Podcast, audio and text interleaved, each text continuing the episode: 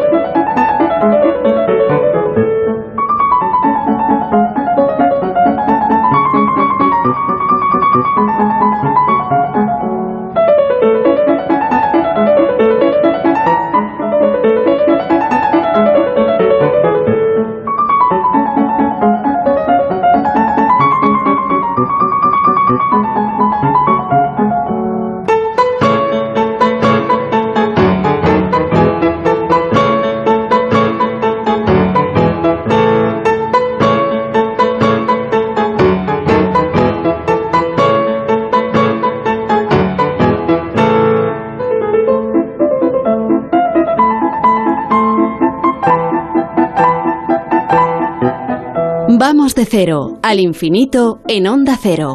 Paco de León.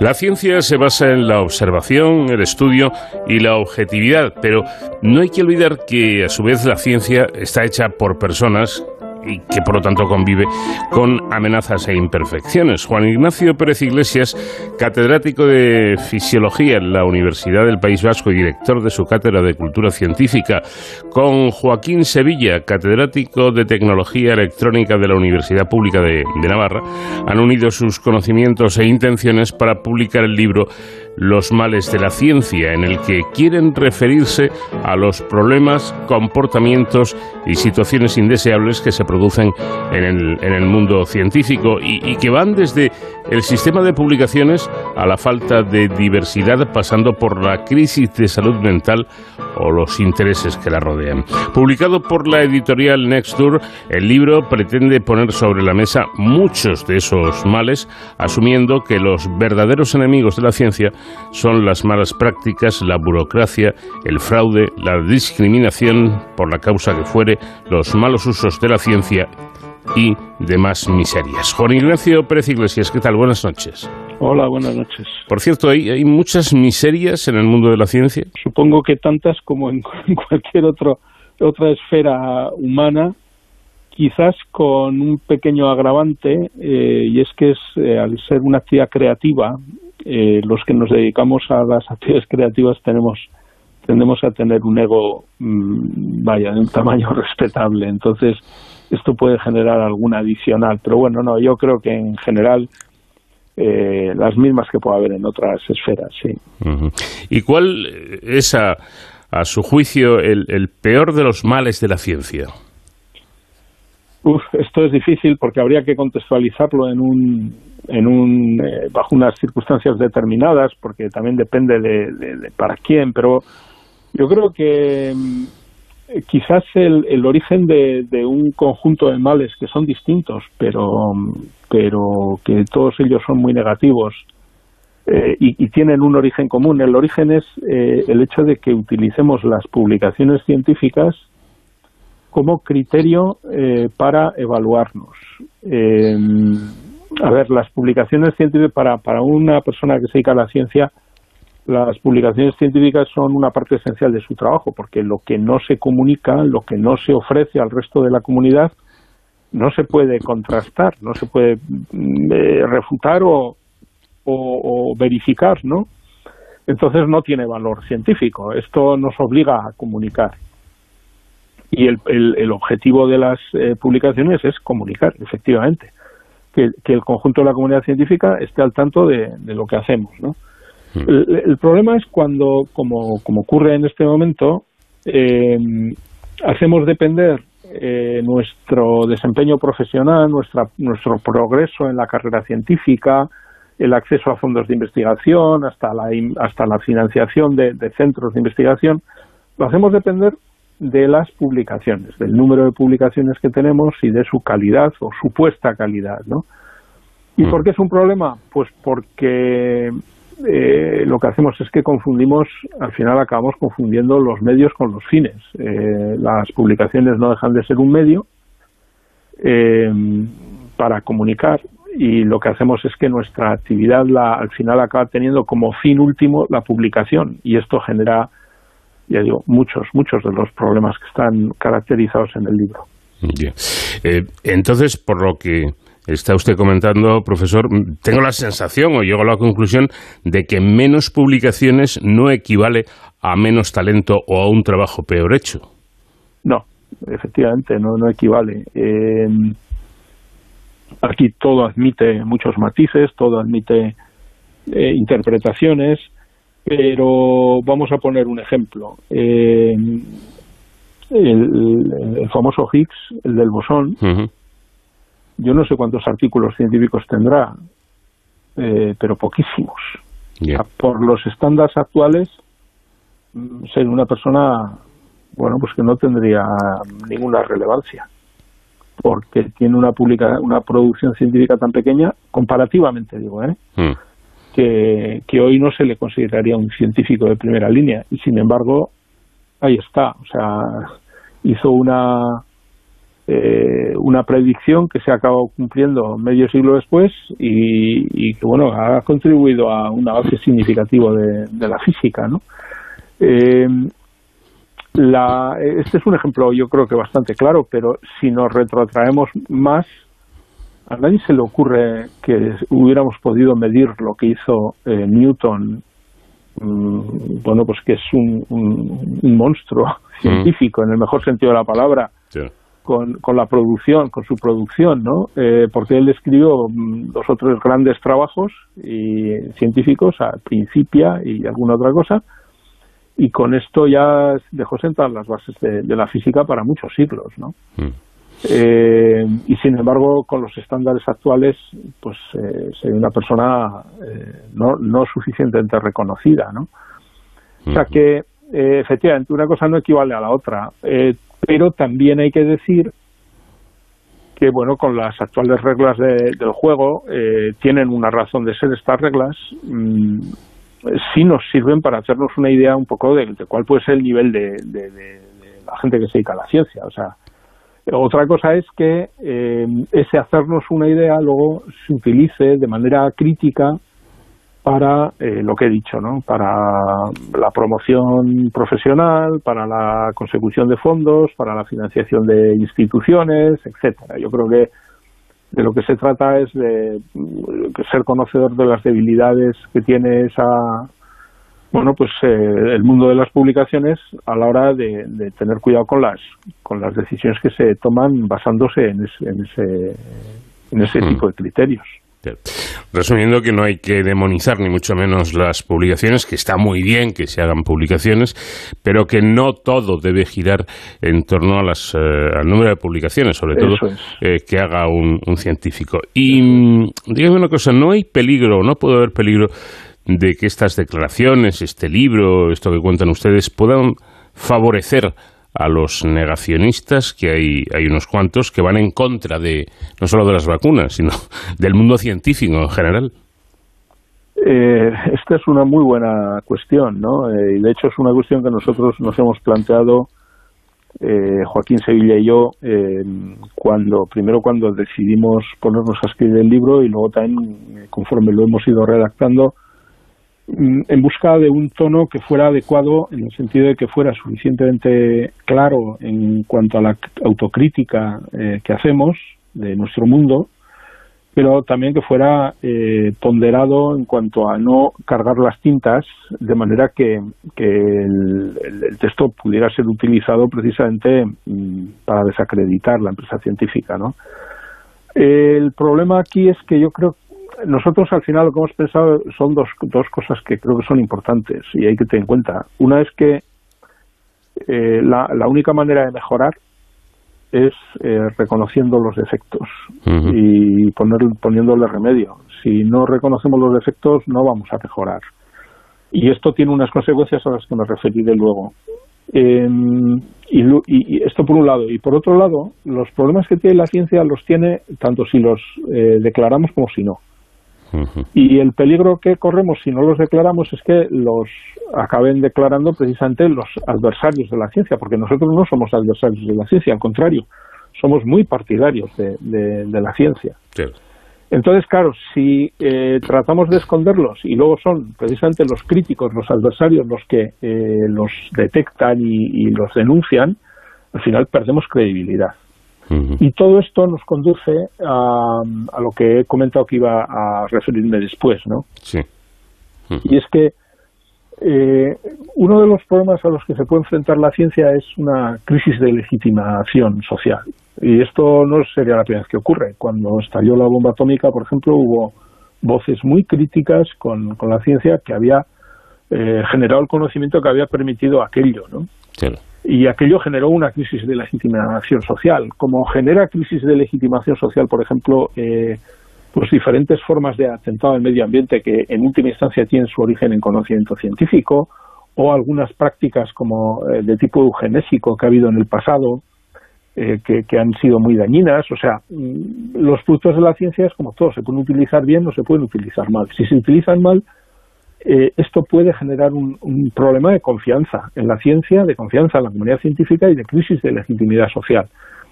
Y esta crisis puede acabar dando lugar a que la ciudadanía le quite el apoyo que tiene. ¿no? Y, esa es la razón por la que pensamos que es muy importante que poner encima de la mesa estas cuestiones y resolver los problemas que tenemos.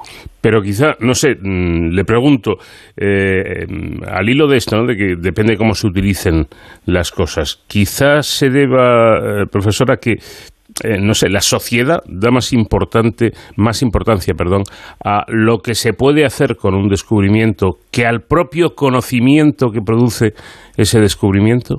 Pues sí, eh, es cierto eso. La sociedad da más importancia al, al, uso que se mm. hace del conocimiento que al conocimiento en sí, y es un problema.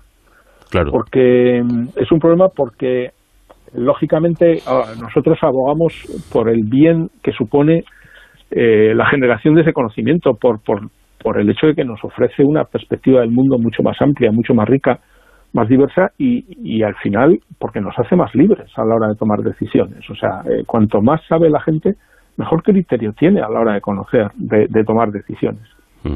Pero también es verdad, y esto es algo que a los científicos nos cuesta reconocer, también es verdad que no deberíamos eh, desentendernos de, la de las consecuencias de lo que hacemos.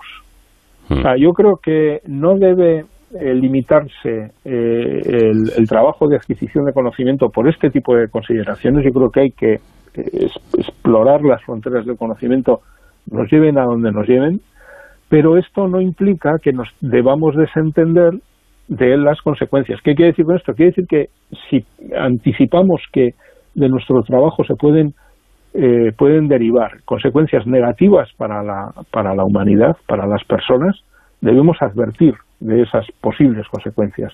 Debemos ser los primeros en advertir y en denunciar el, posible mal uso de la ciencia. Y esto es algo que no se hace. No se hace con la debida, eh, no sé, con la debida intensidad o con la debida diligencia, ¿no? Eh, o sea que son las dos cosas. Es verdad que es importante em, enfatizar, ¿no? El, gran valor que tiene el conocimiento en sí mismo y, no darle tanta importancia a las, al uso y a las consecuencias de ese conocimiento, pero también es verdad que debemos ser, eh, no nos debemos desentender de las consecuencias de, que a veces se derivan de ese conocimiento. Evidentemente. Hay, algo que me ha gustado mucho el libro y es cuando ustedes dicen eh, que la ciencia parte de la, de la observación, que eso es una evidencia que lo sabe, la sabe todo el mundo, y de la ignorancia. Y mm, he pensado mucho en esto, digo, entonces, claro, estamos hablando de científicos, de investigadores, de gente muy preparada, pero es que todos en algún momento somos ignorantes en algo, ¿no? Sí, y los científicos eh, diría que especialmente, porque somos especialmente conscientes o deberíamos serlo de lo mucho que ignoramos, ¿no? Claro. Eh, yo suelo utilizar una figura Ayer mismo en una conferencia que di ante unos eh, estudiantes de, cuarto de la ESO, les decía que el conocimiento lo podemos representar como un círculo de luz. Em, eh, imaginando que estamos en ese círculo, ¿no? en el interior de ese círculo y, que la luz viene de un foco superior. ¿no? Mm.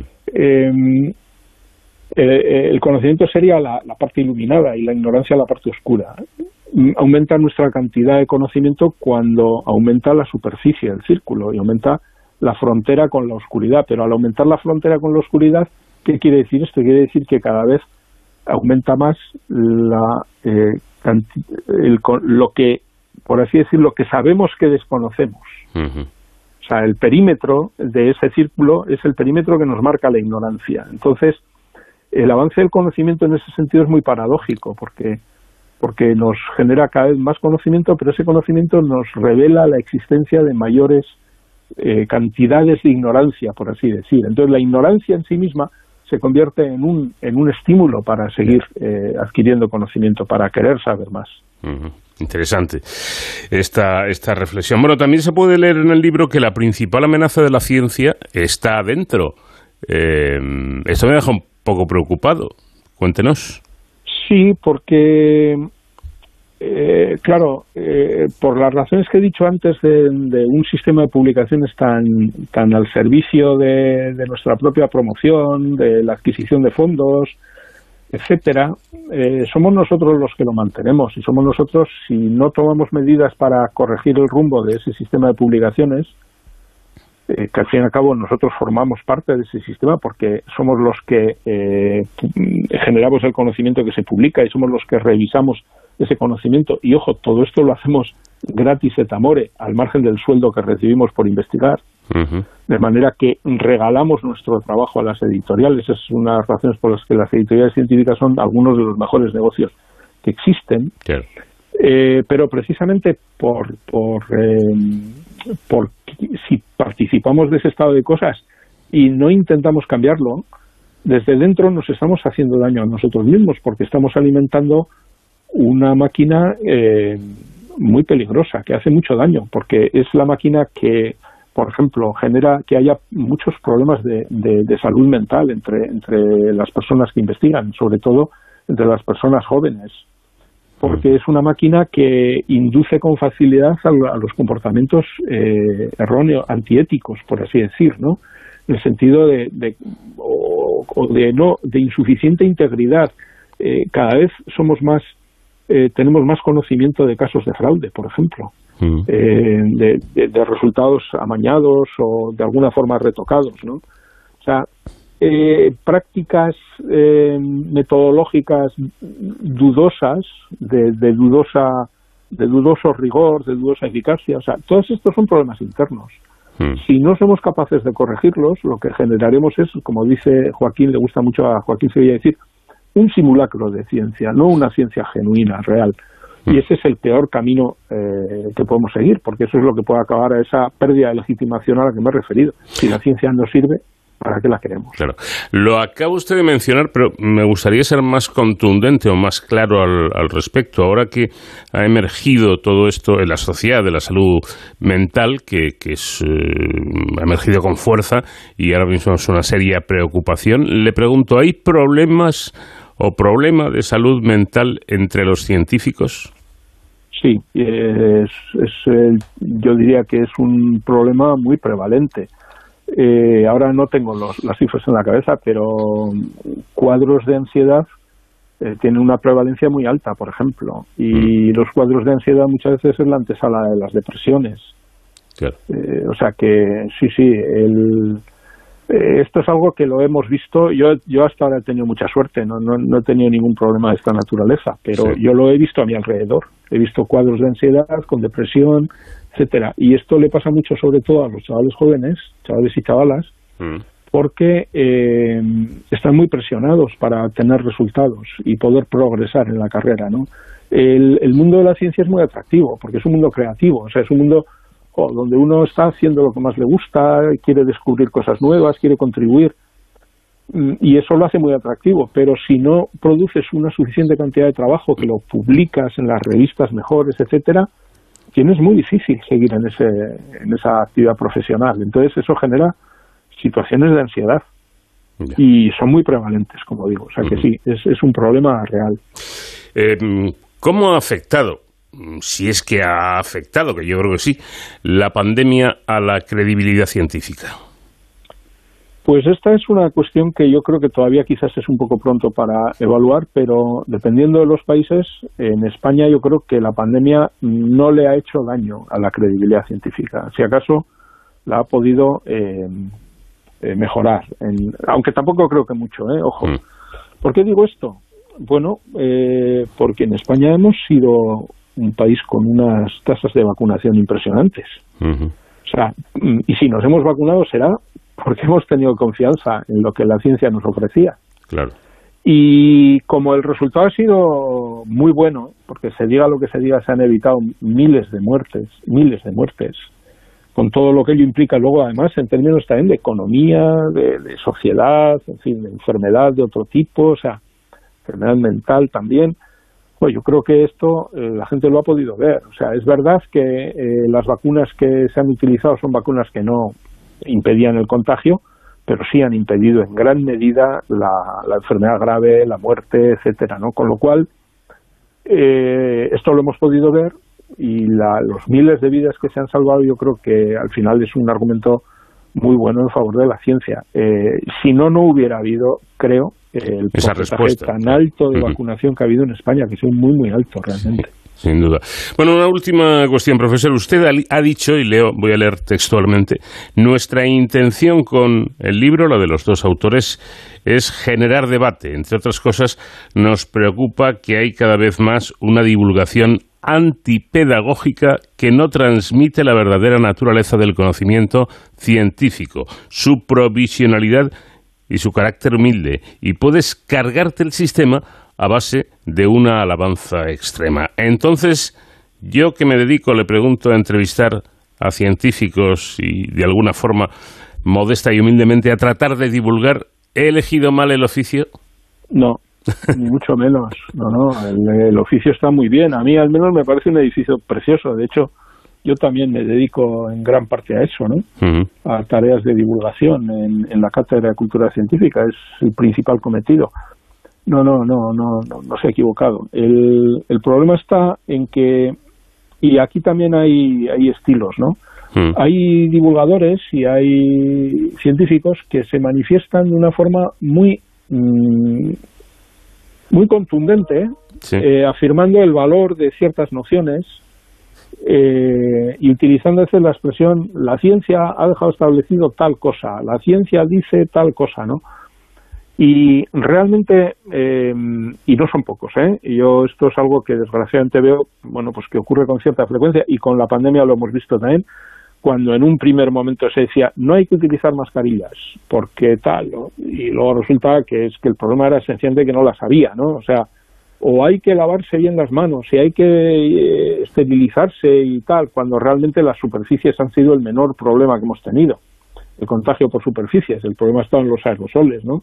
Mm. O sea, eh, eh, todas estas afirmaciones, que en algún momento ha podido estar justificado que se hicieran, pero en todo caso debían haberse hecho con más prudencia.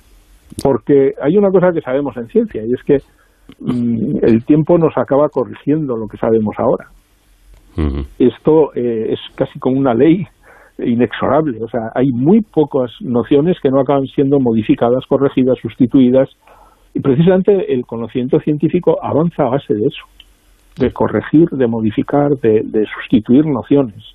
Eh, yo suelo poner el ejemplo de la homeopatía. La homeopatía hoy tiene los mismos fundamentos y maneja las mismas nociones que manejó cuando se, que se manejaban cuando se creó hace 150 años o más. Mm.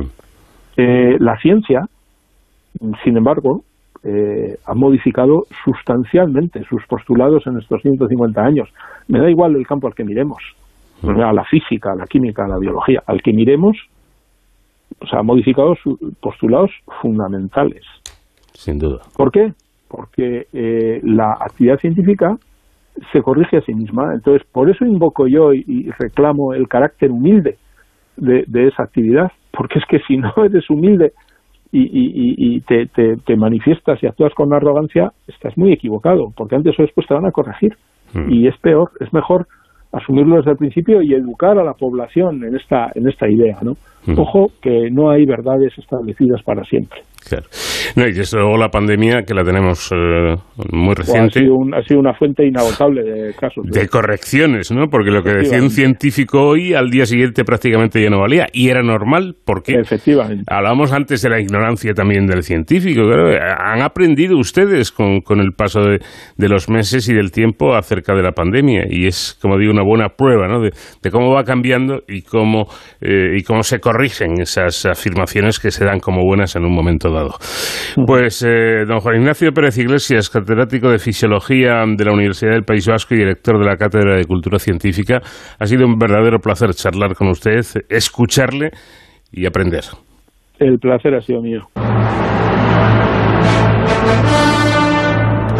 Ahora que el verano se acerca, quizá nos cueste un poco imaginarnos a los Reyes Magos yendo en busca del niño nacido en Belén, pero es más por una licencia representativa de la tradición católica europea que por la realidad, ya que ese largo camino debió hacerse con calor y no con nieve, atravesando desiertos. Por tanto, no es, eh, no es mal momento este precisamente para hablar de los magos de Oriente. Son solo Sánchez Reyes, ¿qué tal? Buenas noches.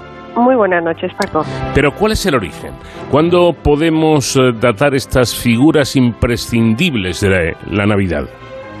La primera representación conocida de los tres Reyes Magos se encuentra en la capilla griega de la catacumba de Priscila en Roma, con frescos de entre la segunda mitad del siglo II y la segunda del III.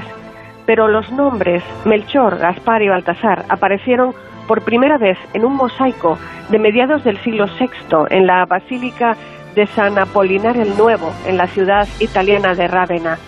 Representa la procesión de las vírgenes, conducida por tres personajes vestidos al modo oriental, con gorro frigio y realizando una ofrenda.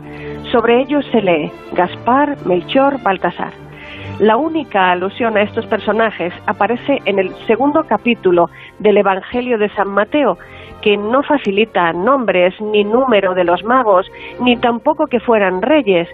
Estos datos fueron creados por tradiciones posteriores que añaden que representan las tres razas conocidas en la antigüedad, viniendo cada uno de uno de los tres continentes conocidos entonces, África, Europa y Asia, y que representan las tres edades del hombre, un joven, un adulto y un anciano. Mago se interpreta como astrólogo, un sabio que leyendo las estrellas predice acontecimientos. Los magos actuaron, según los evangelios, siguiendo un astro calificado de estrella fugaz que habían visto en sus observaciones del universo. Desde Oriente fueron guiados por él para adorar al rey de los judíos recién nacido. Herodes el Grande, rey de Judea, los llamó para interrogarlos, pidiéndoles que tras hallar al niño, se lo comunicaran para adorarlo él. Los magos lo encontraron en un establo en Belén junto a María y José. Le ofrecieron oro, el metal de los reyes, incienso, la ofrenda de los dioses, y mirra, anuncio de sus futuros padecimientos. Los reyes fueron advertidos por un ángel de que no volvieran a palacio de Herodes, pues éste quería matar al niño, y regresaron a su país por otro camino. La tradición asegura que tras la muerte de Cristo el apóstol Santo Tomás viajó a Oriente, encontró a los magos, los bautizó y los ordenó obispos, predicando en la India donde murieron martirizados hacia el año 70. Los evangelios ofrecen pocos datos sobre los reyes magos. Los evangelios apócrifos, muchos más, ubican el origen de Melchor en Persia, de Gaspar en Arabia y de Baltasar en la India. Otros dicen que pertenecían al reino mítico de Preste Juan, India o Etiopía, que según relatos medievales descendía de un mago, ignoramos cuál. Una teoría dice que procedían del legendario reino de Saba, la actual Etiopía, lo cual casa con la tradición de que fue el primer estado con el cristianismo como religión oficial. Quinto Séptimo Tertuliano, padre de la Iglesia del siglo III, ve una mención a los tres reyes magos en el Salmo 72 del Antiguo Testamento, que dice, que los reyes de Sabá y Arabia le traigan presentes, que le rindan homenaje todos los reyes. Que fueran tres se vincula a la Santísima Trinidad y al número de sus regalos. En el auto de los Reyes Magos, el texto teatral más antiguo conservado en castellano del siglo XII, aparecen Melchor, Gaspar y Baltasar no como reyes, sino como steleros, es decir, astrólogos. Dice un manuscrito del siglo XIII que los magos protegían contra la epilepsia y bastaba rezar una breve oración al oído de un enfermo pronunciando el nombre de los tres reyes para curarlo. En lugares de Europa, el 6 de enero inscribían sus iniciales G, B, M en las puertas de casas y establos para salvaguardar a personas y animales contra demonios y brujas. La adoración de los reyes fue una escena pictórica que alcanzó máximo esplendor durante el Renacimiento, recreada por maestros como Masaccio, Fra Angelico o Botticelli en Italia, el Bosco y Rubens en Flandes y el Greco Velázquez en España. Santa Elena, madre del emperador romano Constantino, buscó a principios del siglo IV en los santos lugares restos físicos de la fundación del cristianismo. En Saba consiguió los cuerpos de Melchor, Gaspar y Baltasar y ordenó trasladarlos juntos en un mismo sarcófago a Constantinopla, la actual Estambul, en Turquía, donde permanecieron tres siglos en una capilla ortodoxa. En la Segunda Cruzada, el obispo de Milán, San Eustorgio, religioso noble de origen helénico, visitó Constantinopla para que el emperador le permitiera aceptar su reciente nombramiento episcopal. El emperador dio su consentimiento y le regaló las reliquias. Para trasladarlas, cargó el sarcófago de granito en un carro tirado por dos bueyes y emprendió el viaje. Según una leyenda, la misma estrella que mostró el camino de Belén guió la ruta. Otra cuenta que al cruzar los Balcanes, un lobo mató a uno de los bueyes. San Eustorgio lo dominó y unció al yugo de forma que llegó a Milán en un carro tirado por un buey y un lobo. En 1162, el emperador del Sacro Imperio Germánico, Federico I de Hohenstaufen, conocido como Barbarroja, saqueó Milán y amenazó con matar a su alcalde. El arzobispo de Colonia y canciller del emperador, Reinald von Dassel, cambió las reliquias custodiadas en un convento por la vida del gobernante local. Así fueron llevadas a su ubicación actual, Colonia, con uno de los mayores dispositivos de seguridad de la Edad Media. Un tesoro de la cristiandad como este en el siglo XII era un empujón a la economía con miles de peregrinos.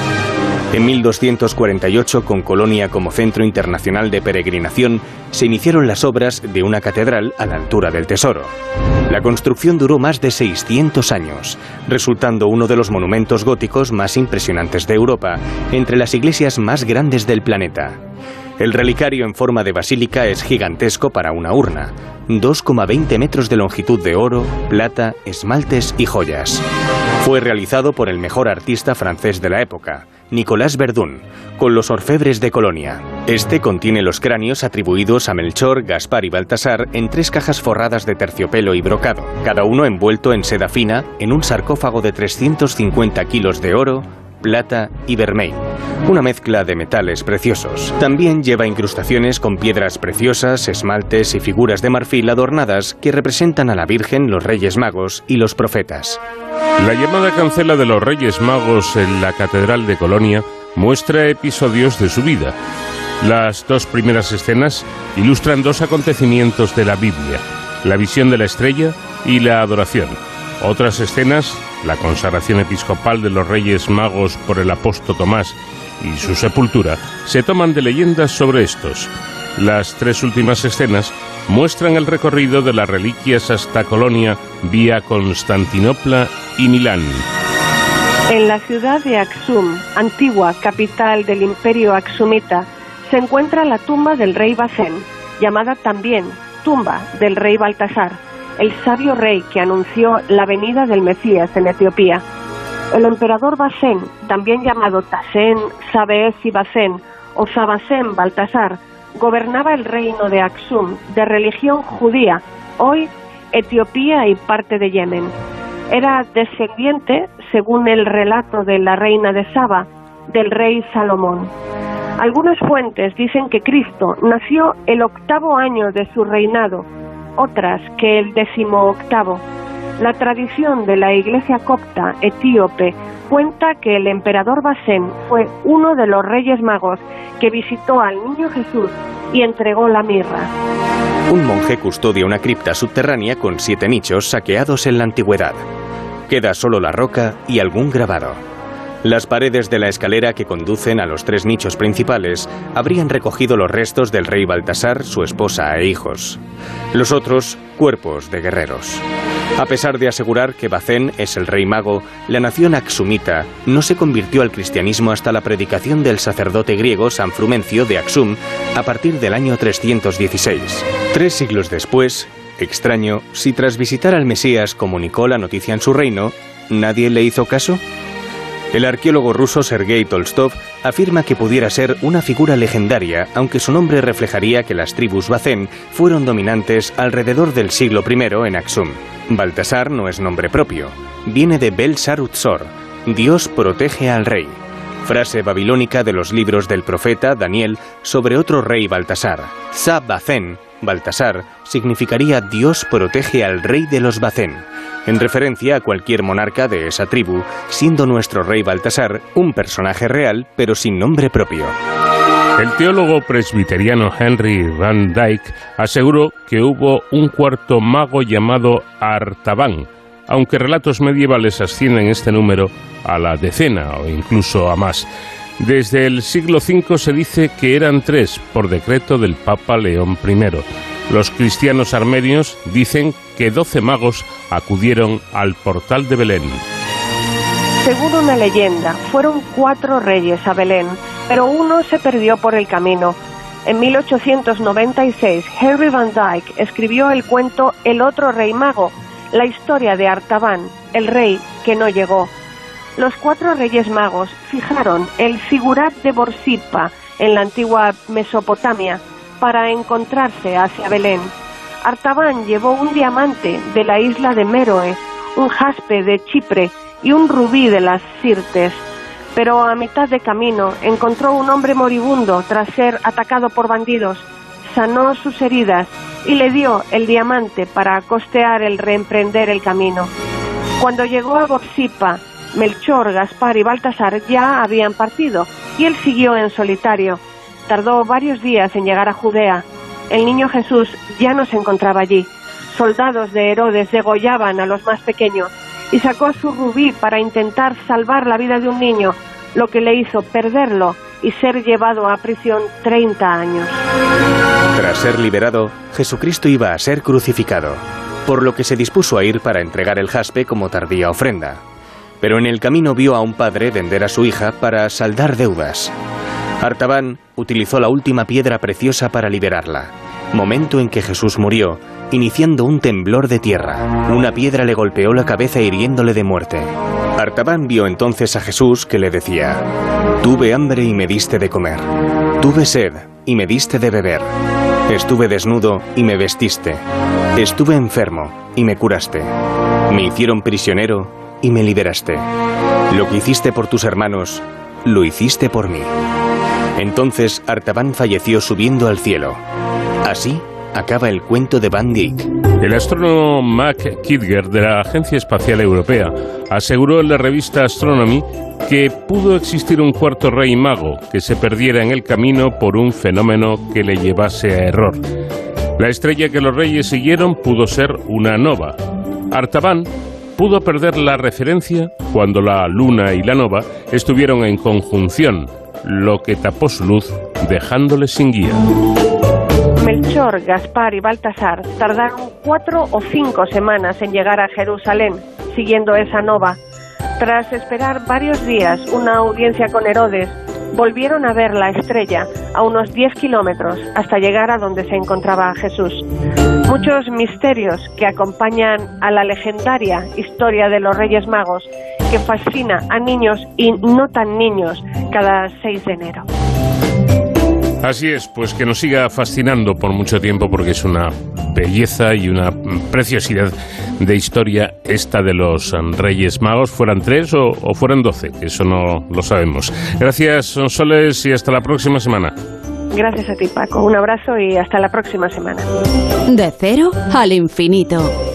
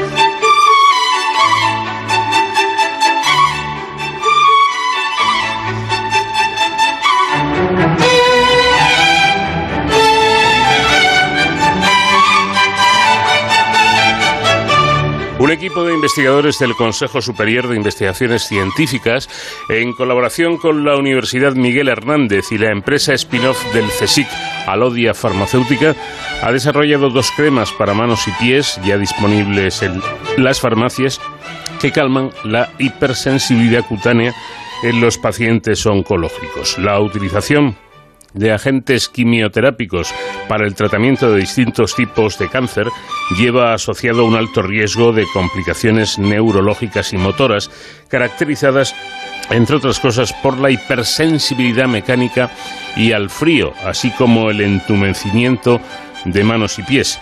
Y estas cremas ofrecen una solución a este problema eh, realmente molesto. Rosario González Muñiz es investigadora del Instituto de Química Médica. Rosario, ¿qué tal? Buenas noches. Hola, buenas noches, Paco. Bueno, no estamos hablando de un problema menor, ya que en ocasiones estas molestias llevan incluso a tener que suspender los tratamientos quimioterápicos. Efectivamente, el, problema de la neuropatía periférica asociada a tratamientos eh, quimioterápicos es, un problema em, grave eh, que puede, em, bueno, em, ir desde desde eh, molestias leves como puede ser algunas molestias sensoriales, eh, alodinia al frío o, em, o también al tacto o hasta problemas eh, muy graves, problemas ya eh, que implican a, a, nuestra capacidad motora, que, que, está relacionada, por ejemplo, con, con la sensación de hormigueo, adormecimiento, e incluso insensibilidad en, manos y pies, lo que eh, conlleva pues em, frecuentemente una reducción o, incluso la suspensión del tratamiento dependiendo de cómo el paciente eh, lleve esta neuropatía periférica. Eh, esta neuropatía inducida por quimioterapia, ¿a cuántos pacientes afecta? Bueno, pues eh, se estima que, aproximadamente un 30% de los pacientes que se tratan con agentes quimioterápicos eh, sufren en mayor o menor medida esta, este problema. ¿Y, por qué se produce esta reacción? Vale. Eh, bien, esta, esto puede ser, o, se entiende que es más bien una, una complicación neurológica es un, deterioro en, los nervios de nuestro sistema nervioso periférico y, que es mm, común, como digo, una reacción adversa, un efecto secundario a los tratamientos con, eh, quimioterapia. Los mecanismos moleculares de la neuropatía periférica inducida por quimio eh, no se conocen con, con detalles. Eh, no. ¿Qué se sabe de ellos? Efectivamente no se conoce eh, el detalle y todavía hay muchas cosas por, por entender.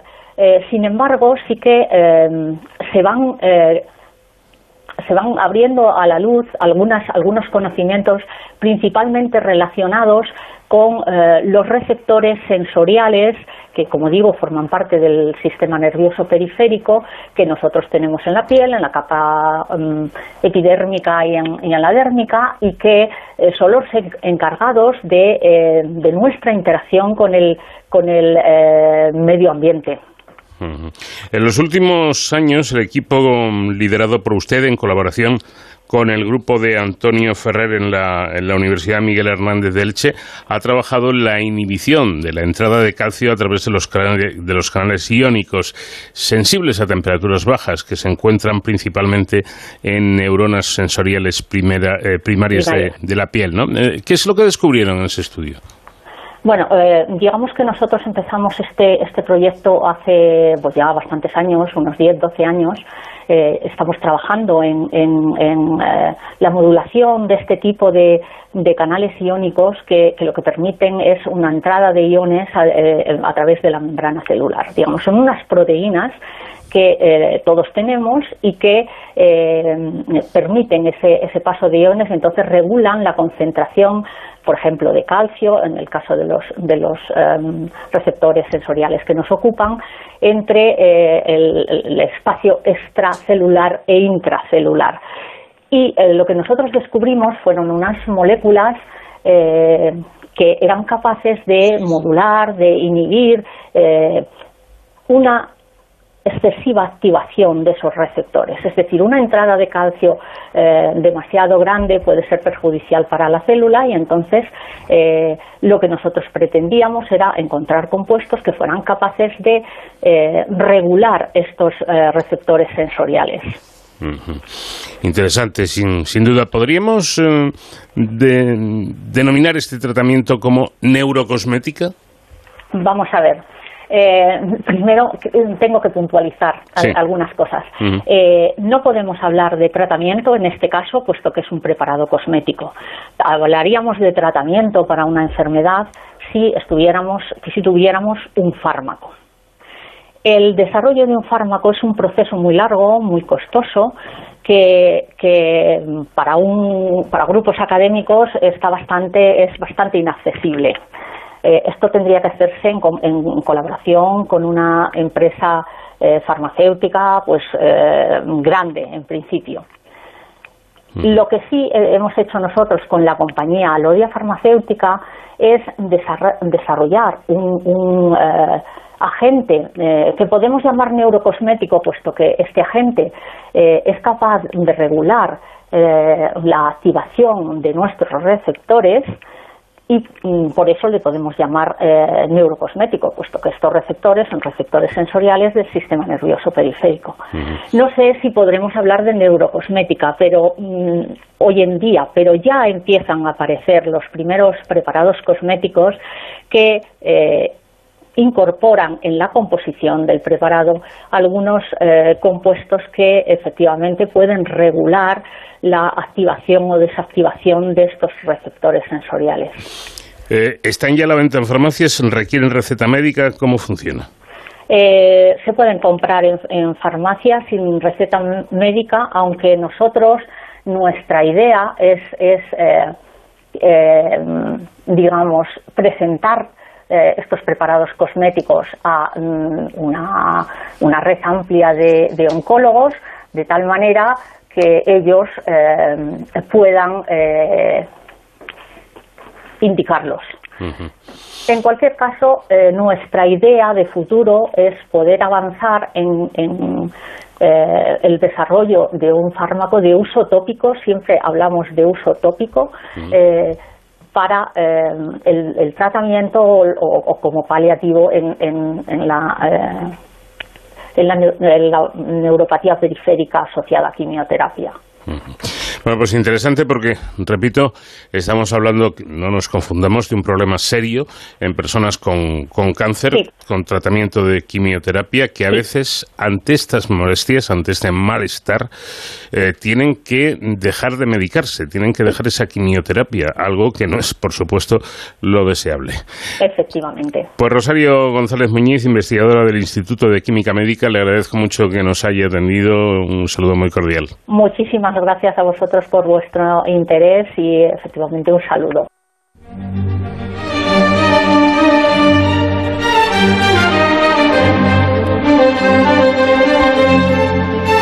Llegamos al Ecuador de nuestro programa, vamos a escuchar a nuestros compañeros de los servicios informativos y de inmediato continuamos porque aquí en De Cero al Infinito todavía tenemos muchas cosas que contarles.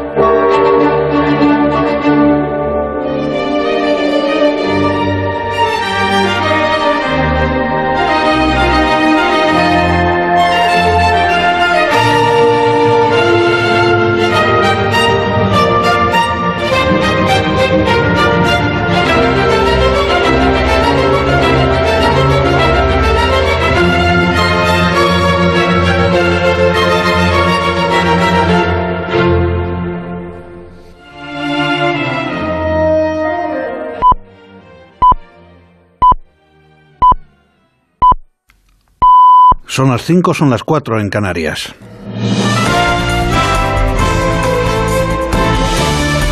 Noticias en Onda Cero.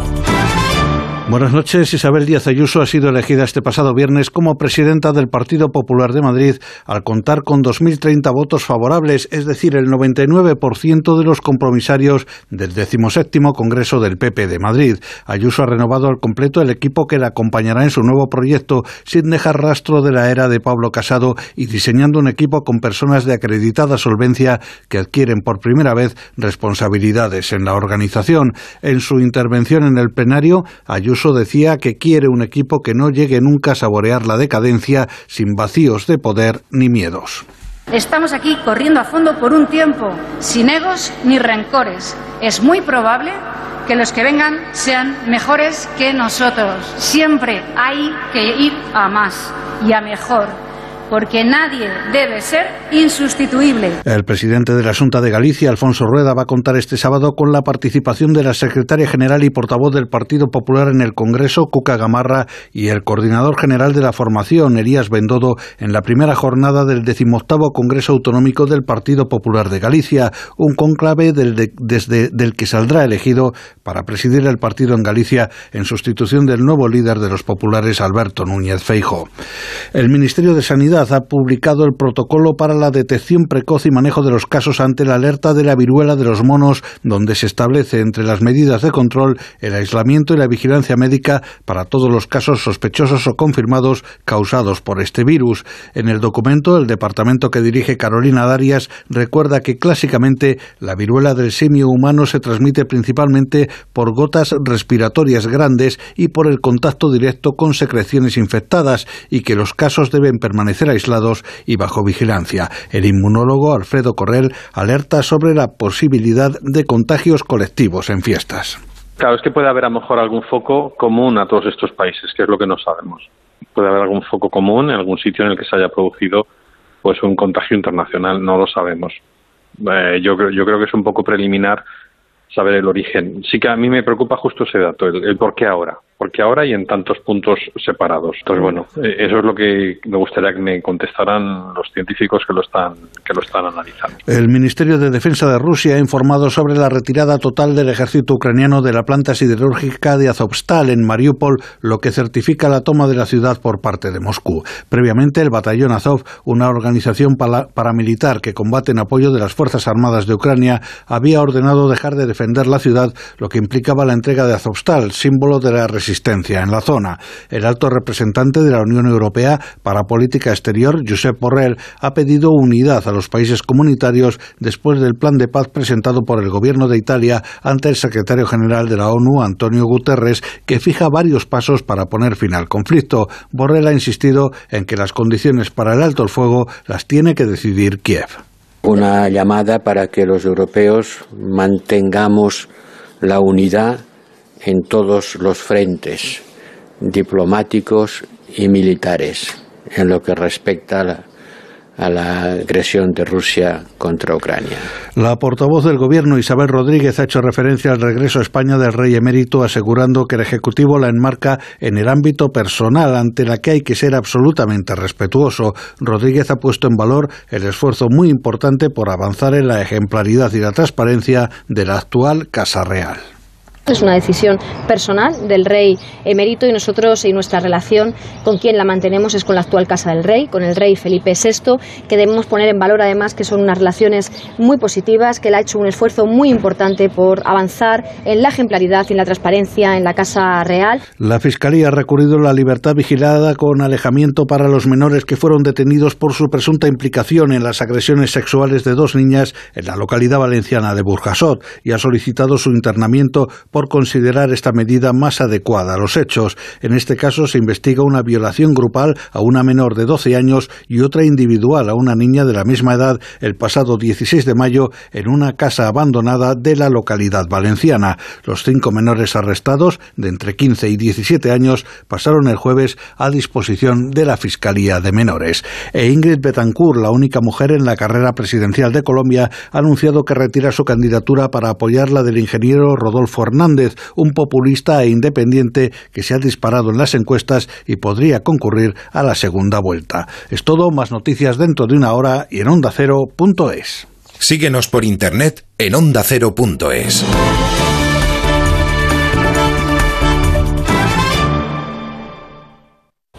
Este sábado disfruta con el mejor deporte en Radio Estadio en un viaje espectacular por todos los grandes acontecimientos del fin de semana. Desde Belgrado, la gran final de la Euroliga que coronará al rey del baloncesto en Europa, Real Madrid, Anadolu Efes. Desde Turín, el Barça en busca de la segunda Champions femenina. Su rival es el Olympique de Lyon.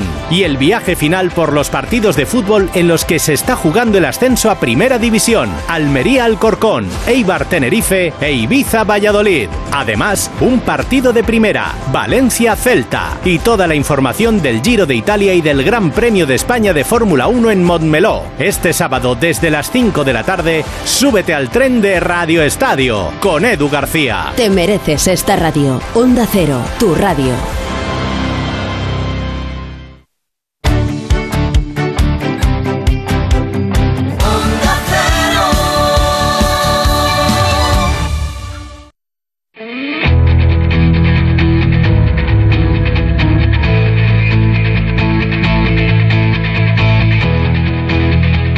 Cero, de cero al infinito. Paco de León.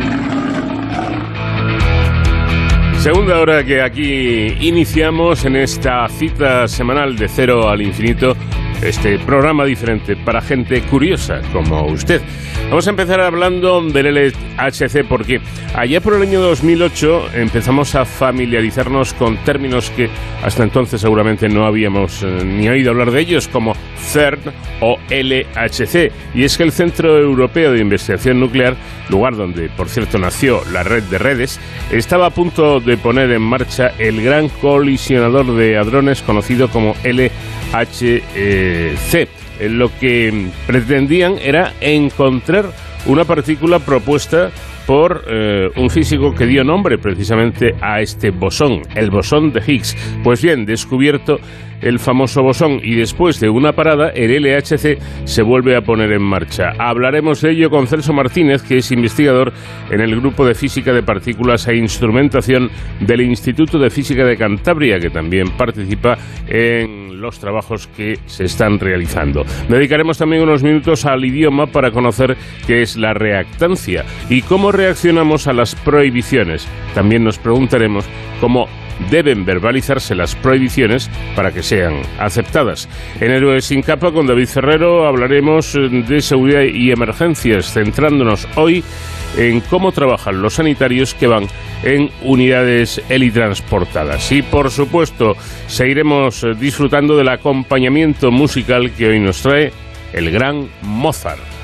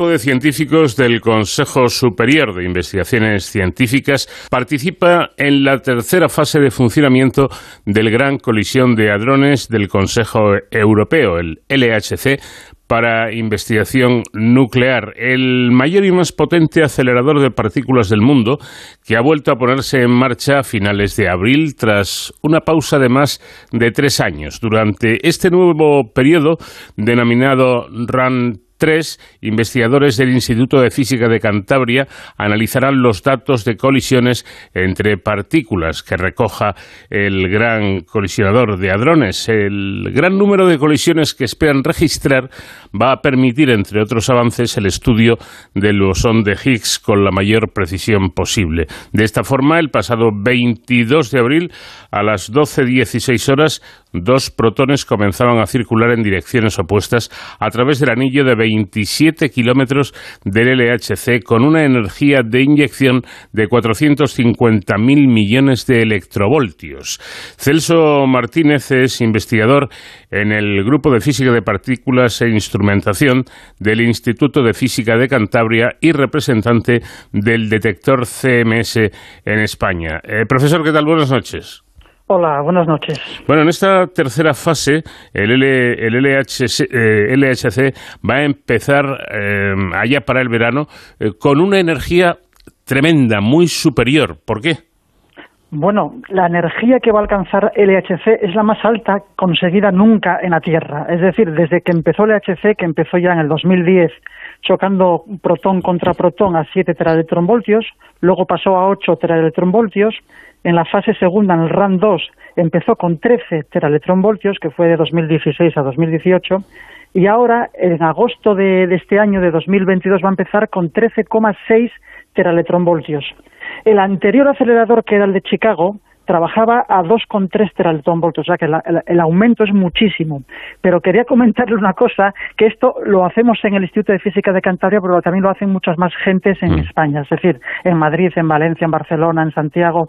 Hay mucha gente trabajando tanto en el detector CMS como en el de Atlas y la HCB. Son tres de los cuatro detectores que hay en el HCB, que es el acelerador. Mm. Mm, le preguntaba que por qué este aumento de, energía, ¿qué se consigue con esta altísima energía? Hombre, los físicos de partículas queremos aceleradores que nos den la energía más alta posible. Si en vez de 13,6 nos dan 136 electronvoltios, estaríamos encantados de la vida, porque más energía es ir más hacia atrás en el tiempo. Ahora mismo estamos a 10 a la menos 12 segundos después del Big Bang.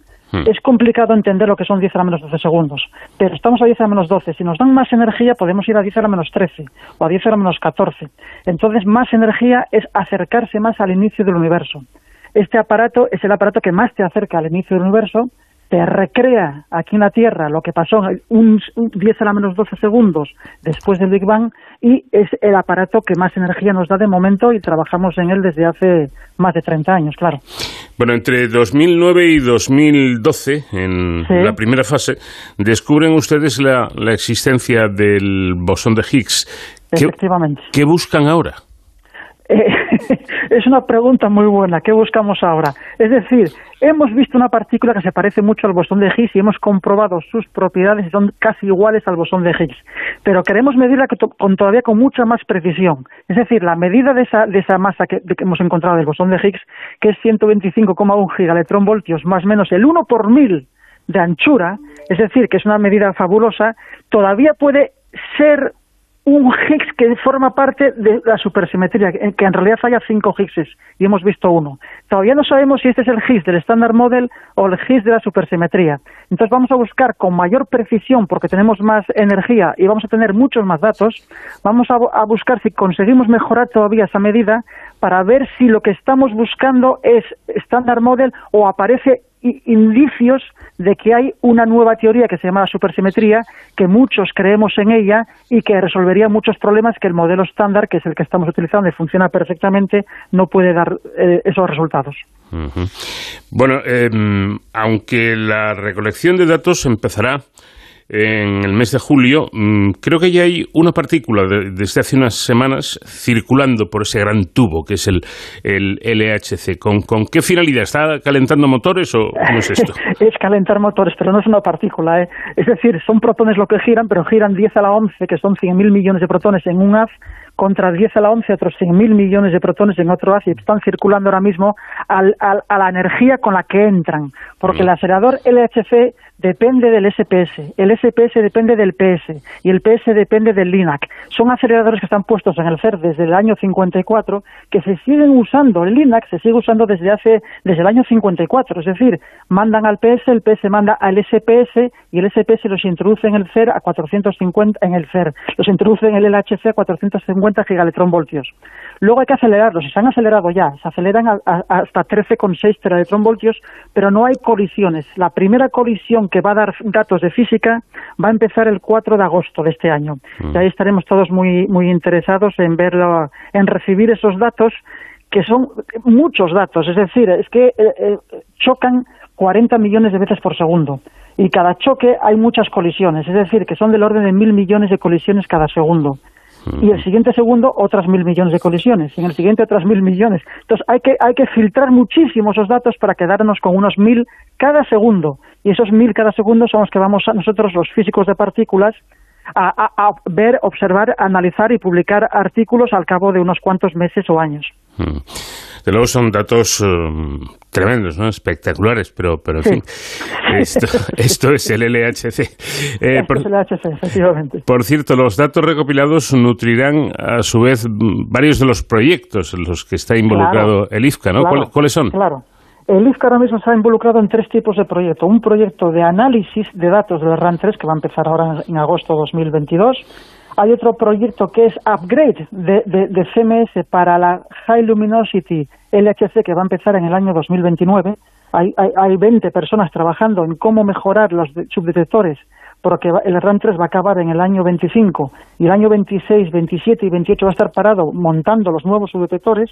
Entonces hay gente trabajando en el siguiente montaje de subdetectores y hay otro proyecto que es de computación, que lleva la parte de computación del análisis, que es una parte inmensa porque eh, funcionamos en modo grid, en modo cloud, y son, y, son, y son petabytes de datos los que tenemos que analizar.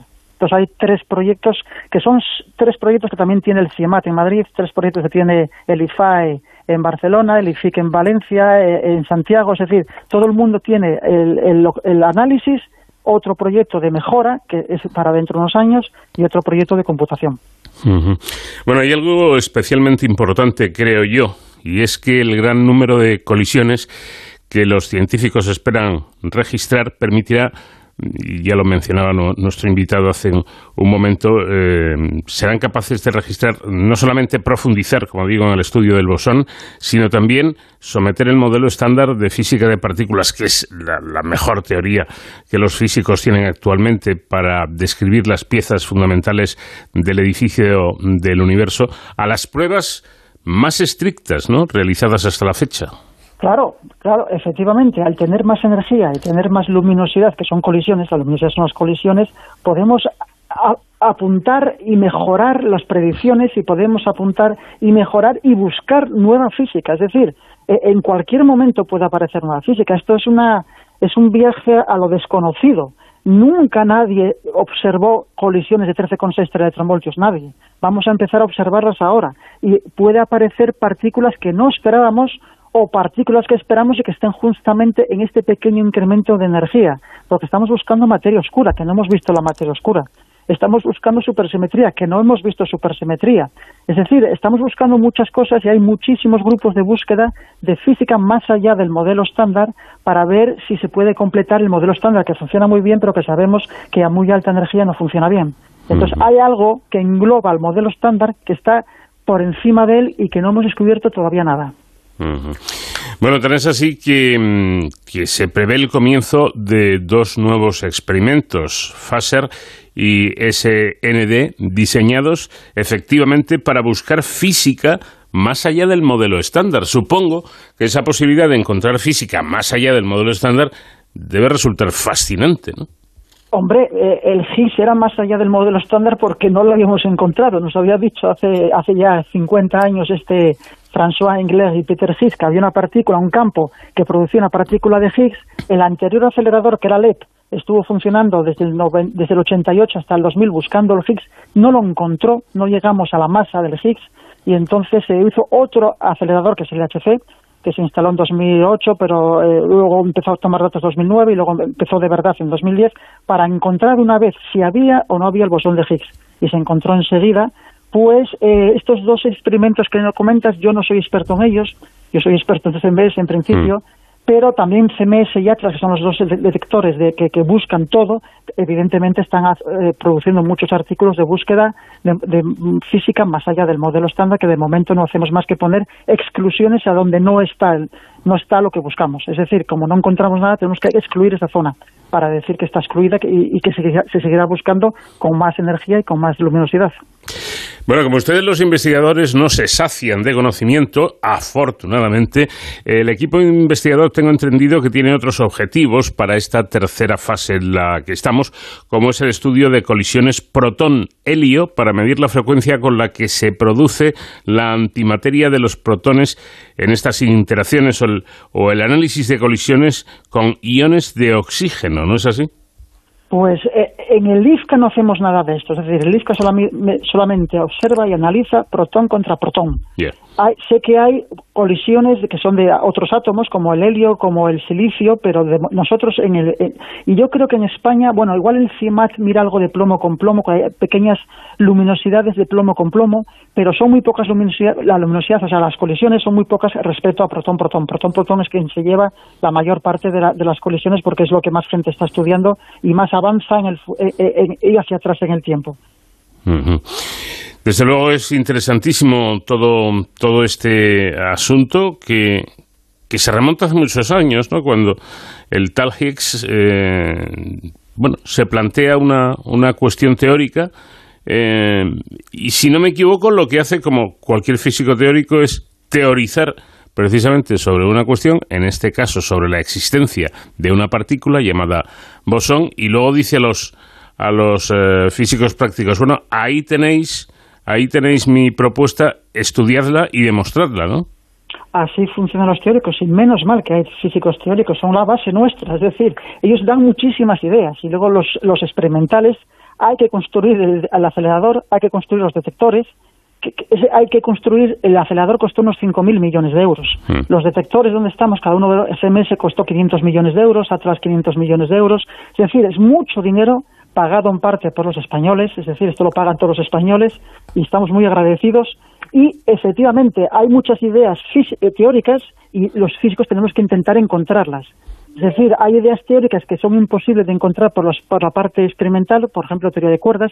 No podemos hacer un acelerador que demuestre que existe la teoría de cuerdas porque no tiene ninguna aplicación que podamos ver en un futuro próximo, pero sí que hay muchas, eh, podemos completar y analizar predicciones teóricas como fue la del Higgs, y que se, se, tardó 50 años en encontrarlo, pero al finalmente vimos que el universo tiene un campo un campo que es como si fuera un lago y si golpeas muy fuerte el vacío, que es el lago, salen partículas, son el bosón de Higgs. Y sabemos ahora que, se, salen el bosón de Higgs y de hecho ya para nosotros es un fondo eh, un fondo normal en un análisis de física, que aparezcan, aparezcan Higgs. Se han aparecido más desde que empezó el, en, el RAN 2, produjimos del orden de 6 millones de Higgs con la energía que tenemos nosotros. Bien. Eh, tengo entendido que, esta tercera fase va a durar cuatro años, ¿no? Durante cuatro años van a estar investigando, analizando datos. Tres y medio. Va a ser, de, 2000, va a ser de 2022 a 2025. De verano, de 2022 a mitad, luego 23, 24, 25. Tres y medio. Yo recuerdo que cuando empezamos con todo esto del, del LHC, eh, mucho antes de encontrar el, el bosón de Higgs, eh, un técnico, eh, un investigador me, me explicaba el problema que afortunadamente habían resuelto, que era eh, con todos esos datos que, que ustedes obtienen, eh, luego hay que almacenarlos. Y son tal cantidad, tal cantidad de datos que es complicado, ¿no? Claro, claro que ah, de hecho se ha desarrollado, no sé si la, la, sociedad conoce lo que es el grid. El grid es miles y miles de ordenadores y miles y miles de discos duros almacenando datos.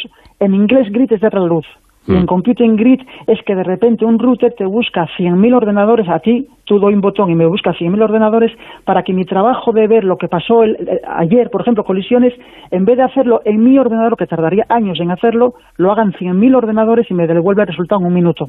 Eso se llama y se usa desde el año 2002 o 2003, igual que la web fue eh, descrita y descubierta en el CER en el año 89-90, Tim Berners-Lee fue el que la descubrió junto con Robert Caillou, eso es la web o sea, http dos puntos barra barra www, el que escriba eso está escribiendo web, mm. que no es internet, es la web. Bien, eso se inventó en el CER.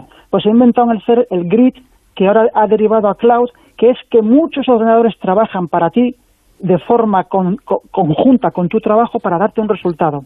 Y entonces, por ejemplo, aquí en Santander tenemos abajo del orden de 4 petabytes, que son 4.000 terabytes, y tenemos 5.000 CPUs. Y eso es una parte del grid. Hay en Frankfurt, en París, en Madrid, en Chicago, en Roma. Se une todo para trabajar conjuntamente y analizar estos trabajos que son intensivos en datos y en computación.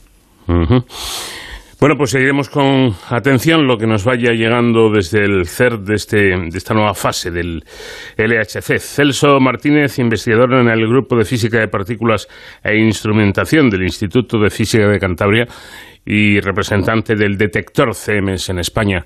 Em, le agradezco mucho el que nos haya atendido y siempre resulta interesante escuchar a gente como usted. Muchísimas gracias a vosotros.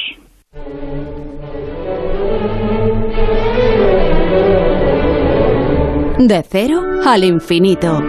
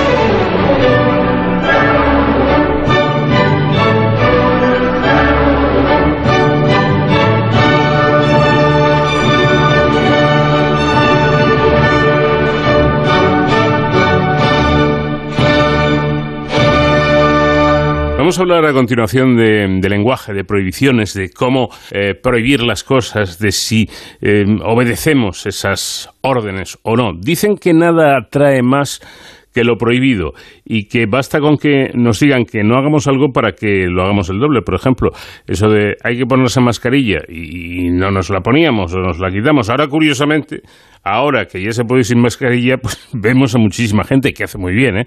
si, si lo desea, eh, que la lleva puesta. O el asunto de las vacunas, eh, que muchos decían, me voy a vacunar, venga ya, hombre, esto no, se lo cree nadie. Eh, en fin, esto es lo que los técnicos me parece que llaman reactancia. Y para hablar de ello, voy a saludar ya a Pilar Ucar, que es profesora de literatura y lengua española en la Universidad Pontificia de Comillas. Pilar, ¿qué tal? Buenas noches. Buenas noches, un saludo afectuoso. Bueno, ¿qué es exactamente la reactancia? Bueno, pues primero yo creo que podríamos ir al, campo léxico de los ingenieros, mm. en concreto de la ingeniería electrónica, ¿no? Em, porque define la reactancia algo así como oposición o barrera ofrecida al paso de la corriente alterna por bobinas. Vamos a ver. Si hablamos del lenguaje, ¿esto de qué manera nos puede afectar? Bueno, pues la clave está en la palabra oposición y barrera. Y yo creo que usted lo ha dicho muy bien.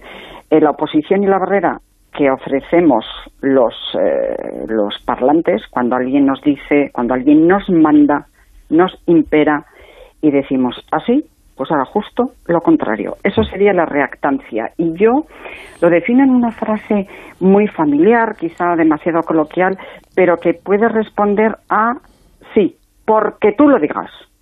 Y ahí tenemos en esa frase, en esa expresión lingüística, toda la, filosofía y la, psicología ¿no? de la reactancia. Mm. Eh, entonces tengo la sensación, Pilar, de que lo que las eh, personas no soportamos o, o, no nos gusta es que nos impongan de esa forma como yo sé más que tú y tienes que hacer lo que yo diga, que posiblemente sea así, pero no nos cae bien eso. Mm, vale, eh, bien interesante lo que acaba de decir. Eh, sobre todo que nos impongan, em, porque vemos em, coartada nuestra libertad. Yo soy yo y mi circunstancia y decido lo que yo quiero. Pero dicho, eh, Paco, usted otro comentario que es, mm, parece que me impongan de arriba. Cuidado porque igual mm, no nos imponen de arriba, igual en el, en el mismo estatus estoy pensando en tertulianos, por ejemplo, da igual de los medios, de, de, la radio o de la televisión. Imagínese sobre un tema. Eh, ¿Hasta qué punto, por la reactancia, se puede eh, son iguales, eh, iguales me, refiero en cuanto pues a conocimientos, profesión, etcétera. ¿De qué manera se puede polarizar una opinión porque el de enfrente esté intensificando su mensaje, repitiéndolo? Todo eso son recursos del lenguaje que afectan al que tiene enfrente, al que tiene al lado y que por reacción decide así, si tú opinas esto, yo lo otro. Tú dices so, yo arre. Eso es, o sea que no necesariamente tiene que haber una jerarquía, pero sí que se dan en la mayoría de los casos. Yo entré a clase eh, hace poco, cuando ya se permitía la cara descubierta, y le aseguro que encontré la, eh, la, mascarilla puesta, como digo yo, modo chincheta. Eh, no, se la quitaban. Y yo mm. decía, bueno, esto es un ejemplo de, reactancia. Los hay muchos, porque la reactancia se, se ha estudiado desde los años 60 en, población eh, juvenil y sobre todo infantil, eh, los cuidadores, los padres de los, de los niños pequeños. Tómate la sopa. Pues ahora no me la tomo. Pero ahí entra en, en juego una serie de recursos, como digo, lingüísticos o lo que llamamos la psicología inversa. ¿Vale? No quieres tomarte la sopa, no pasa nada. ¿Qué deberíamos hacer? ¿Qué mensajes deberíamos mandar al pequeño, a la pequeña? Eh, eh, tienes razón, no te la tomes tú, me la voy a tomar yo porque además me ha salido muy bien, eh, tengo ganas de, más energía. Es verdad, déjalo. Ahí se produce un efecto contrario y dice, se la va a tomar el otro porque quizá a él le sienta bien. Todo esto es, es inmediato. Y ya tenemos el efecto de la psicología inversa. Déjalo, no te lo tomes y así bueno, pues permítame, eh, por favor, que, hmm. eh, emite el ejemplo del ministro Garzón, ¿verdad? Cuando dijo, ay, yo creo que hubo un malentendido en, eh, en la expresión, cuando dijo no a la carne roja. ¿Cuál fue la reacción? Doble chuletón. y si es sangriento, más y mejor. Usted me va a venir a mí a mí, que puedo no ser de su partido, puedo no ser su votante, ¿me va a decir que yo no tome carne? Pues ahora el doble. Y así podríamos continuarlo, ¿no? Sí, efectivamente, porque parece que cuando nos eh, prohíben hacer algo, eh, muchas veces todavía lo hacemos eh, más tratando de quizá de contrarrestar. bueno, ¿y cómo actúa el lenguaje en todo esto? pues el lenguaje yo siempre defiendo que quien domina el lenguaje, ¿qué quiere que le diga? Yo creo que tiene el poder. De la misma manera que el lenguaje puede tender puentes, los puede destrozar. Y entonces, quien conoce los mecanismos eh, del lenguaje puede utilizarlos eh, a su favor en la publicidad. En la publicidad, por ejemplo, si yo quiero comprar un coche y yo voy al concesionario y el vendedor está repitiendo lo que he dicho antes, repitiendo siempre el mismo mensaje, yo sospecho, creo que hay gato encerrado, no me convence. ¿De qué manera podemos utilizar el lenguaje? Siempre informando, siempre dando datos. Ojo que también, si esto lo, eh, exageramos, eh, la reacción también eh, subyace, ¿no? Pero si el lenguaje lo empleamos de una manera más objetiva, más neutra, no haz, no hagas, porque las preguntas insistentes, formulemos mensajes enunciativos. Tiene mucho que ver también el paralenguaje, el lenguaje no verbal, el tono, las pausas, los gestos que hacemos eh, frente al interlocutor.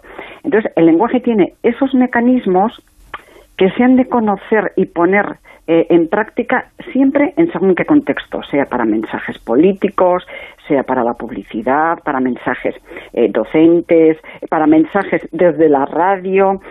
cuidado con el atosigamiento, con la intensificación. Es que entonces el receptor nos replegamos y eh, el rechazo es inmediato y, por supuesto, la reacción contraria. Claro. Em, se produce, y, hemos empezado hablando precisamente de ello, ¿se produce más cuando se trata de temas de, salud?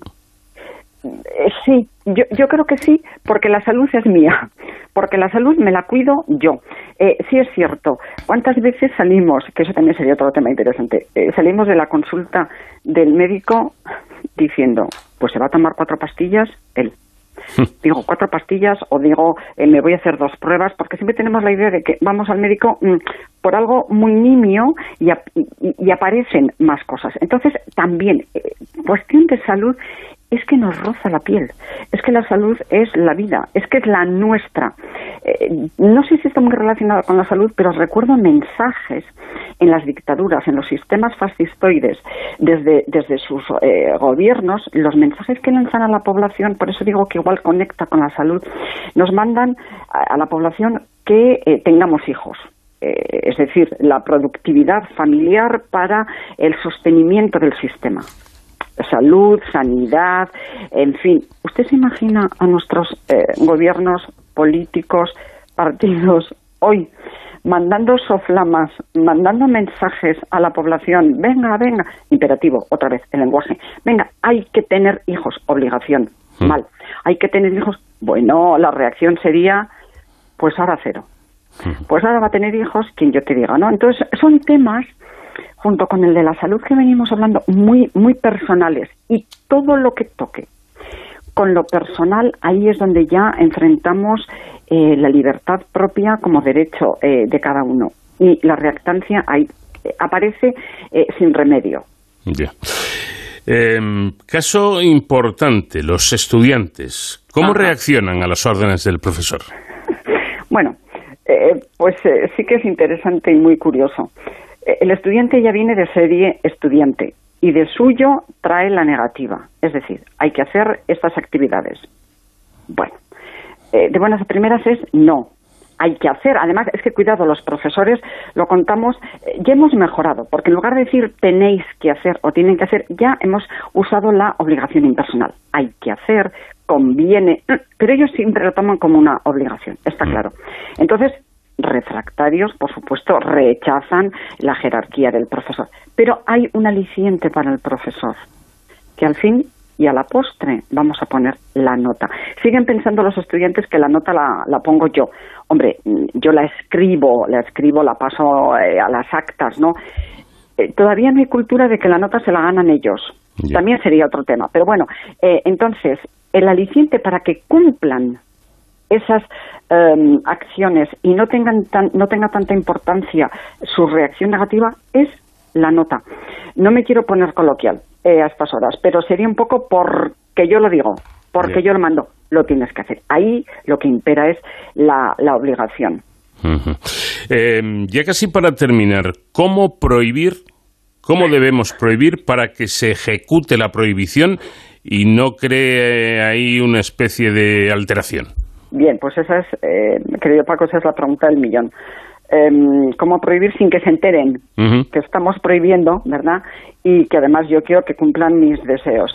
Es difícil, em, es el nudo gordiano, ¿no?, de, lenguaje. Eh, yo creo que deberíamos aprender de, de, la estilística que se utiliza, por ejemplo, en Latinoamérica. Y la estilística, la, la forma de expresar, no solo el tono que parece que están cantando y que es dulce, y que eso amansa a las fieras, se lo mm. puedo asegurar. Deberíamos aprender el, los circunloquios, que para otros temas no, no, no convienen, pero para este sí, el circunloquio, el rodeo, el ganarnos al posible contrincante. Eh, ahí aparecen las técnicas de la oratoria, de la persuasión, el demostrar con ejemplos. Em, entonces, en lugar de prohibir, y la prohibición viene toda seguida de verbos eh, obligatorios, viene del verbo en modo imperativo, viene en la forma de interrogación, no. Eh, plantear un contexto, ganarnos de forma empática y sobre todo con ejemplos. Yo creo que es la información. Y algo que los mediterráneos no, no nos sale muy bien, los europeos sureños, el rebajar los decibelios. Nos mm. gusta gritar y aspaventar. Eso es lo que tenemos que eh, matizar o por lo menos eh, rebajar. Bueno, pues muy interesante, como siempre, charlar con Pilar Ucar, profesora de Literatura y Lengua Española de la Pontificia de Comillas, en este caso hablando de lo que es la reactancia y cómo se debe hacer aquella prohibición que es necesaria para que no caiga mal y nuestros eh, oyentes o las personas a las que nos dirigimos obedezcan, que es de lo que se trata. Pilar, eh, un fuerte abrazo y muchísimas gracias. Muchas gracias, muchas gracias. Un saludo.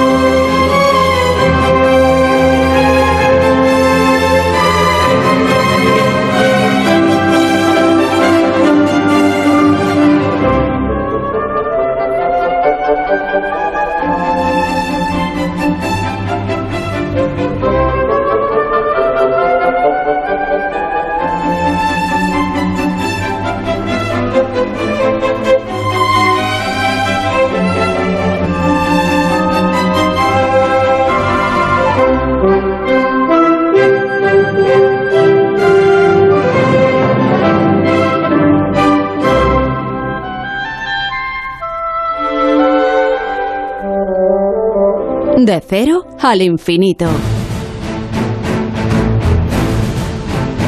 Y el tiempo que cada semana dedicamos a la seguridad y emergencias con nuestro experto David Ferrero lo vamos a dedicar hoy a conocer cómo trabajan los sanitarios desde el aire, aquellos que están asignados a las unidades helitransportadas. ¿Qué tal, David? Buenas noches. Muy buenas madrugadas, Paco. Hoy nos subimos a un helicóptero para surcar en concreto las tierras manchegas. Y es que vamos a hablar en esta ocasión en De Cero al Infinito eh, de los servicios de transporte sanitarios aéreos que bueno son unidades eh, muy específicas de los servicios eh, sanitarios extrahospitalarios, pero que no estamos muy acostumbrados a ver. Eso sí, cuando vemos a un helicóptero y a la dotación actuar en este tipo de casos suele ser por incidentes o accidentes eh, que revisten una gravedad importante y además su actuación suele ser muy llamativa. Nos hemos fijado en el servicio de transporte sanitario aéreo manchego del gobierno de Castilla-La Mancha eh, porque hace nada, unos meses cumplía 20 años de servicio en los cuales ha realizado, fijaos, más de 30 2.000 intervenciones en estas dos décadas de funcionamiento. Este servicio permite prestar una asistencia sanitaria inmediata y actuar en distintos puntos de la comunidad autónoma, es decir, que en comunidades eh, que, tienen un terreno muy grande, una extensión muy grande, son fundamentales para que nadie se quede sin la asistencia urgente que necesita. La flota en concreto de este, de este servicio está compuesta por cuatro helicópteros que son los más potentes y avanzados del mercado, tal y como señalan fuentes de la, de la Consejería de Sanidad, y la plantilla, los profesionales, nuestros héroes sin capa, eh, está integrada por 24 pilotos y copilotos, 10 mecánicos, 23 médicos, 16 enfermeros y 5 meteorólogos. Es decir, que son un equipo eh, multidisciplinar en el que todos cuentan para eh, el correcto funcionamiento de este servicio de transporte sanitario. Y uno de ellos, eh, concretamente un médico, es el invitado que tenemos hoy con nosotros. Se trata del médico Ricardo Valle, el doctor Ricardo Valle, que es eh, médico de Gigante 2, que es como se conoce en la jerga sanitaria a uno de los helicópteros de este servicio de transporte sanitario. Buenas noches, Ricardo, y bienvenido. Hola, buenas noches, encantado de estar con vosotros. Bueno, eh, Ricardo, además de eh, ser parte de la dotación de este helicóptero, también realizó un trabajo como médico de una UBI móvil, de, eh, de una ambulancia de soporte vital avanzado. Entonces, Ricardo, tú vives tanto por el aire como por tierra las emergencias sanitarias. ¿Cuál es la diferencia entre la actuación de un soporte vital avanzado sobre ruedas o un helicóptero de este tipo? Pues mira, yo soy bastante afortunado de poder vivir la experiencia de, trabajar en los dos sitios y creo que, bueno, en la ambulancia, la UBI móvil, eh, tiene una capacidad de llegar a todos los rincones, eh, por ejemplo, en una gran ciudad. Yo trabajo en Puerto Llano, en móvil de Puerto Llano, y llegamos a los pisos, a los domicilios, a todo lo que es dentro del casco urbano con una facilidad tremenda. Indudablemente eh, la asistencia sanitaria desde el helicóptero eh, se dispara y es tremendamente útil cuando salimos de la población. Por ejemplo, cuando atendemos un accidente de tráfico, la gran dispersión que tiene Castilla-La Mancha, cuando trabajamos en cualquier sitio de caza, accidente deportivo y demás, donde el helicóptero llega justo al sitio y con, bueno, con una velocidad de puntas y con una rapidez increíble y nos ponemos justo en el sitio donde eh, ocurre el accidente. Imagínate en la Nacional 4 o en cualquier otro punto en mitad del campo, pues eh, el helicóptero llega, nos dan las coordenadas y llegamos allí. Y bueno, ahí yo creo que es donde marca la diferencia en los pacientes que son tiempo dependientes y que no están dentro de un casco urbano o una zona cubierta.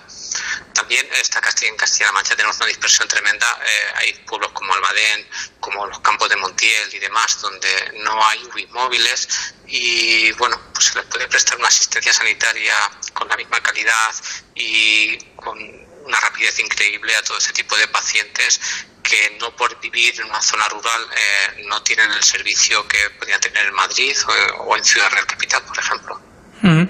Hablabas de que la velocidad es una de las virtudes de este tipo de transporte sanitario, ¿no? A, través del aire, y es que pueden alcanzar unos 250 kilómetros hora.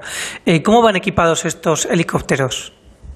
Estos helicópteros tienen una, en concreto, nosotros, eh, la empresa que lo gestiona es Babcock y tiene una electromedicina muy puntera.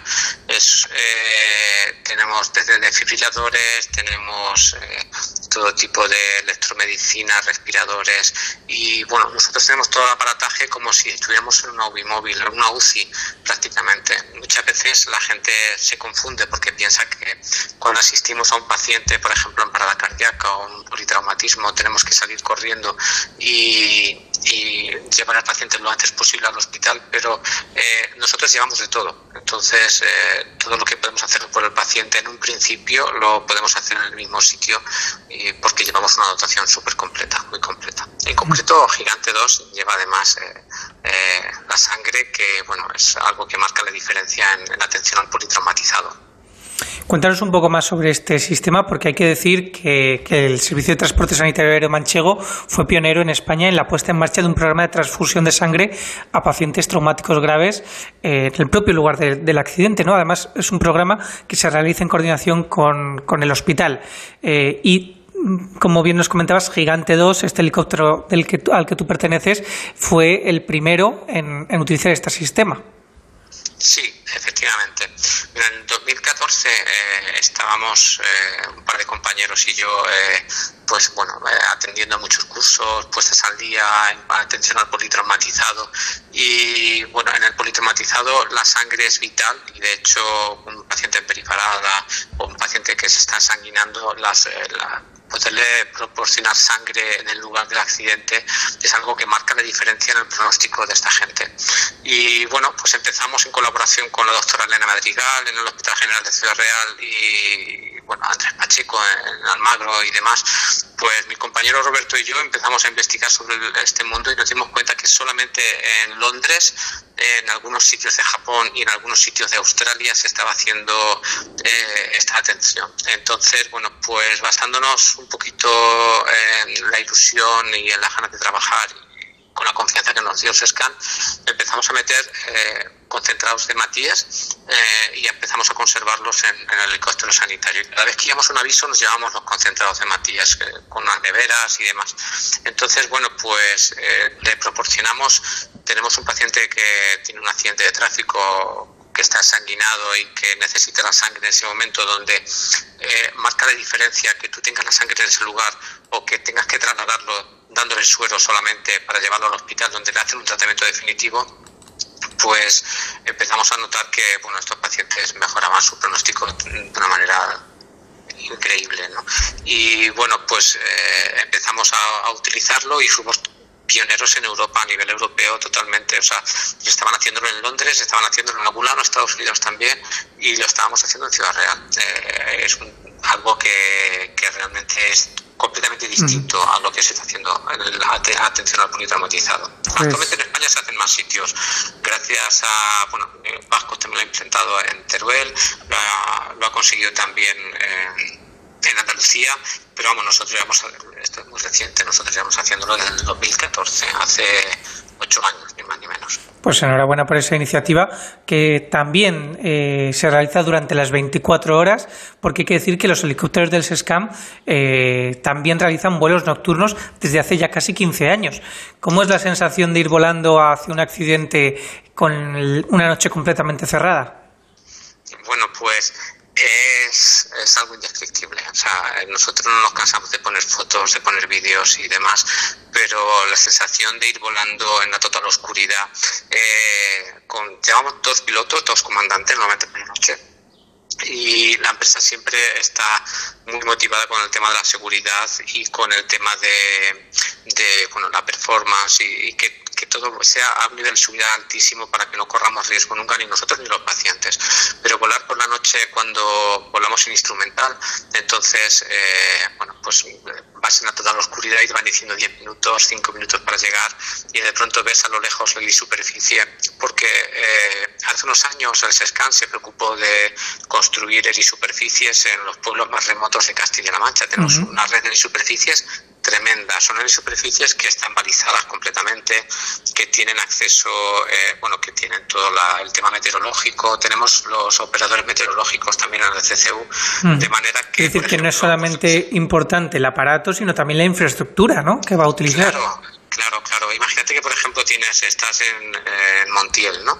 Eh, Montiel es un pueblo que está lejísimos de cualquier hospital y en mitad de una noche en invierno y bueno, pues eh, algún paciente que se pone malo, que le costaría llegar una hora a cualquier hospital de referencia y una hora y pico a un sitio donde tengan, por ejemplo, para hacer un cateterismo, para atender un código ictus y ese paciente, bueno, pues tiene una superficie en su pueblo que nosotros podemos llegar de noche, aunque sea una noche cerrada, aunque nosotros pueden volar también con gafas de instrumental, eh, pero vamos, llegamos por la noche con noche cerrada allí, lo atendemos, nos lo llevamos al hospital y se le presta una atención tremenda. Pero todo eso gracias o sea, no solamente el, helicóptero sanitario, es lo que, lo que, has comentado, es la infraestructura y el esfuerzo pues, de ingenieros, de gestores, de gente que se ha preocupado de, de esa gente del mundo rural, que bueno, yo creo que es la característica principal de, de Castilla-La Mancha. Desde luego. Y Ricardo, ¿cuáles son las, los incidentes a los que eh, acudís con el helicóptero de forma más habitual?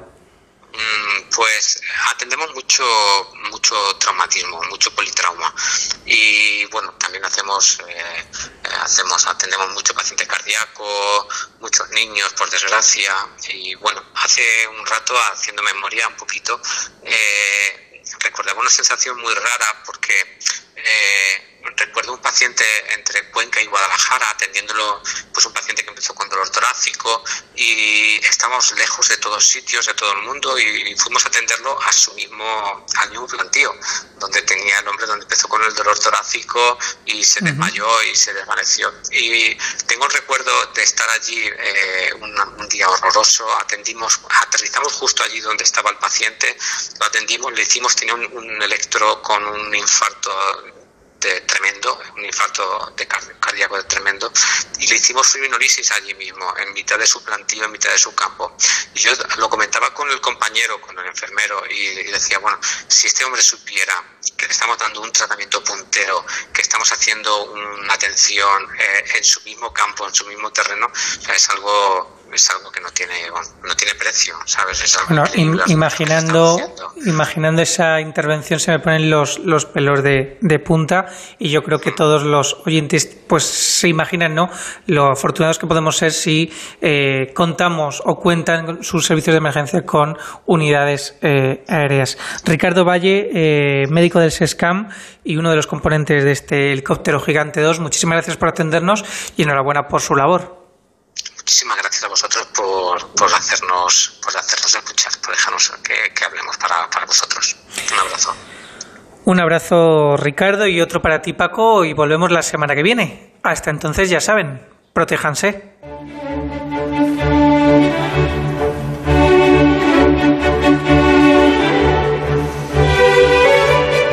Pues esto ha sido todo, nuestro tiempo termina, pero ya saben que la próxima semana aquí les estaremos esperando, como siempre, fieles y puntuales a nuestra cita en Onda Cero, en De Cero al Infinito. Que pasen un muy buen fin de semana. Saludos de Nacho García, que estuvo en la realización técnica. Les habló Paco de León. Adiós.